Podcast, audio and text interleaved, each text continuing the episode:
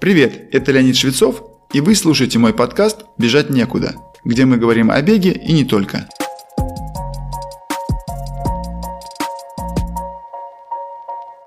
Еще один вопрос, который рано или поздно задает себе занимающийся бегом, это заниматься с тренером или без, самостоятельно.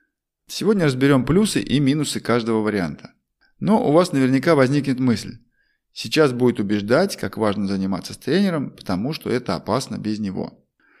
А что если я скажу, что я сам подавляющую часть своей профессиональной спортивной карьеры тренировался самостоятельно. И за все, что я достиг, вот, ну почти за все, я должен благодарить себя. Ну, нет, не настолько самоуверенно. Я всегда отдаю должное и благодарность своему первому и единственному тренеру – Александру Анатольевичу Балашову за ту фундаментальную общую подготовку, за любовь к спорту, которую он привил мне и другим ребятам, за первые победы в юношеском спорте, к которому он меня привел. Но получилось так, что я с 23 лет тренировался самостоятельно, и вот от этой точки хочу оттолкнуться. Понятное дело, что ребенку начинать заниматься спортом возможно только с тренером. Да, конечно, есть примеры африканских бегунов – которые несколько лет бегали в школу и оттуда домой, а потом становились чемпионами. Но мы не в Африке, поэтому к нам это неприменимо. Так что вот про детей и взрослых. Детей надо направлять, показывать им движение, объяснять, как раскладывать силы на дистанции. В общем, учить их всему. Но взрослый-то самостоятельный человек уже обладает осознанностью, способностью получать информацию из авторитетных источников и обрабатывать ее – то есть фактически может сам себе составить тренировочную программу и подготовиться к первому забегу, а потом и к другим. Чем хорош такой вариант? Самое главное – это понимание, когда вы нагрузились настолько, чтобы сбавить темп или даже просто отдохнуть. Конечно, совсем без знания вопроса вы вряд ли сможете принять правильное решение, но тут приходят на помощь те самые авторитетные источники информации, которые и дадут вам понимание, как же надо тренировать. Чтобы вам дать понять, насколько я положительно отношусь к такому варианту, скажу, что я сам постоянно а, рекомендую и регулярно упоминаю книги, сайты и тому подобные источники а, бегунам, которые обращаются ко мне за советом. Я действительно считаю, что человек может сам достаточно информации найти, чтобы правильно тренироваться. И это не только я так считаю. Сошлюсь на одного из самых упоминаемых в настоящее время людей, который сказал примерно следующее.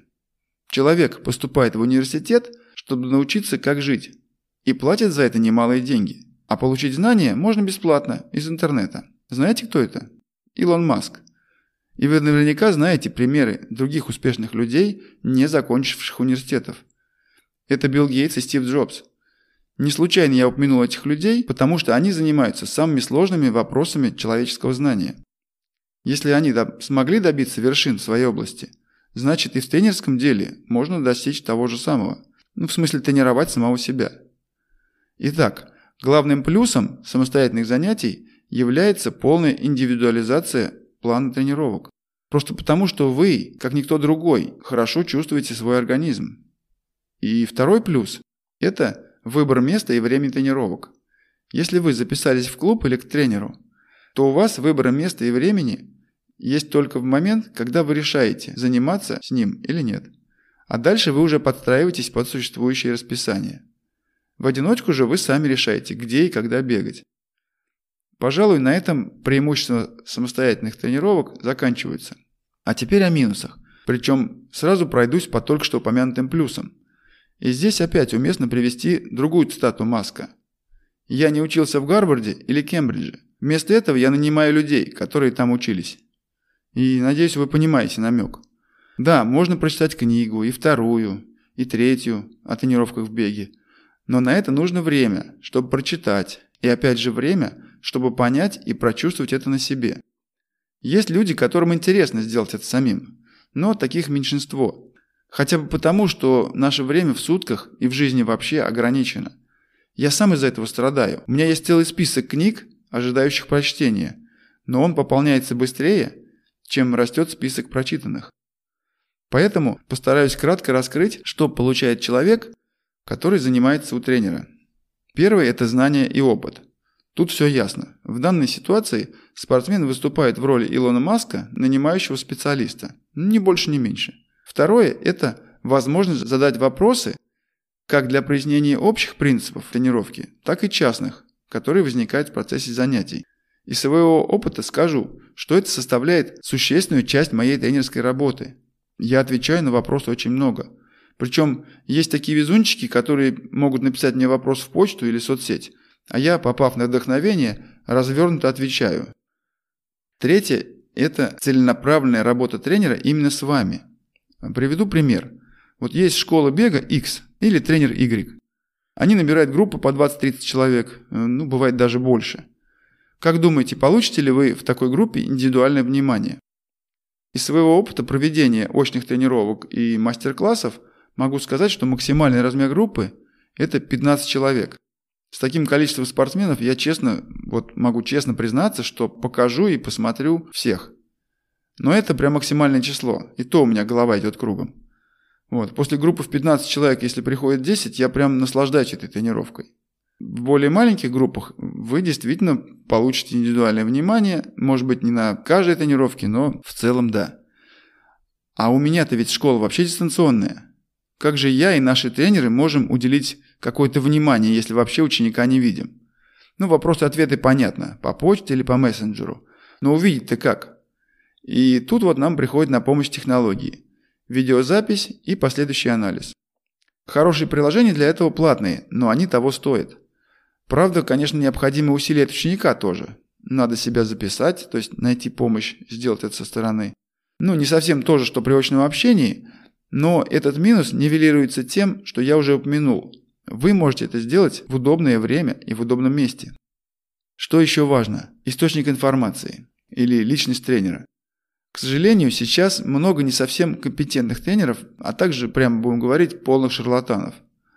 Подъем популярности бега начавшийся у нас примерно в 2012 году, создал рынок тренерских услуг, и на него просто хлынули разные личности. Благо, конечно, сюда попало много бывших спортсменов, которые достигли высоких результатов и образования, и самое важное, получивших свои знания и опыт в спорте. Но представьте себе ситуацию. Вы видите рекламу. Приглашаем на тренировки в школу бега X. Занятия проводит заслуженный мастер спорта – чемпион или чемпионка мира Олимпийских игр по легкой атлетике. Если вы любознательны и дотошны, ну посмотрите в Яндексе. Да, действительно такая есть, пойду к ней. Но если быть окончательно настойчивым, можно присмотреться и увидеть, что это чемпионка мира в беге на там, 400 метров или 200. Я вам скажу, что подготовить к марафону вас сможет лучше бывший лыжник, чем бывший чемпион на 100, 200 или 400 метров. Почему? Да и потому что это совершенно разные виды спорта, хоть и объединенные под крышей легкой атлетики. Вы же не пойдете учиться бегу, скажем, у метателя диска? Наверное, нет. А почему тогда пойти к спринтеру, который тренировал максимальную скорость и взрывную силу? И он не имеет никакого понимания, что такое режимы энергообеспечения в беге на выносливость, и чем они отличаются, например, в беге на 10 километров, полумарафоне или марафоне. А они ведь отличаются, и даже очень как и сама подготовка к этим дистанциям.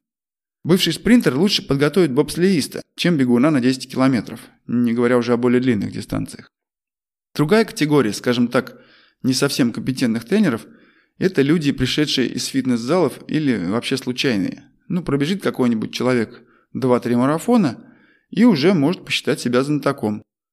Я где-то встречал утверждение, что для того, чтобы прослыть экспертом, Достаточно знать всего на 10% больше, чем окружающая вас аудитория.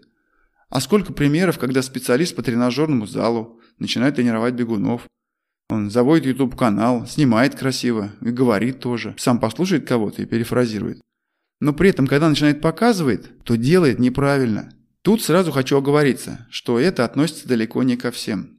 Есть множество примеров, когда человек погружается в тему, тратит свое время и много денег на дополнительное образование. Например, в Москве есть классный тренер по триатлону, который до этого был пауэрлифтером и бодибилдером. Так вот, этот человек, Александр, был только на моем семинаре дважды, семинаре по технике бега. И когда он пришел во второй раз, примерно через год после первого, я его спросил, а зачем ты пришел? Ты же был, у тебя все получалось хорошо. И он ответил, Ну, вдруг что-то пропустил там или забыл, или что-то новое скажешь. То есть, такие люди есть.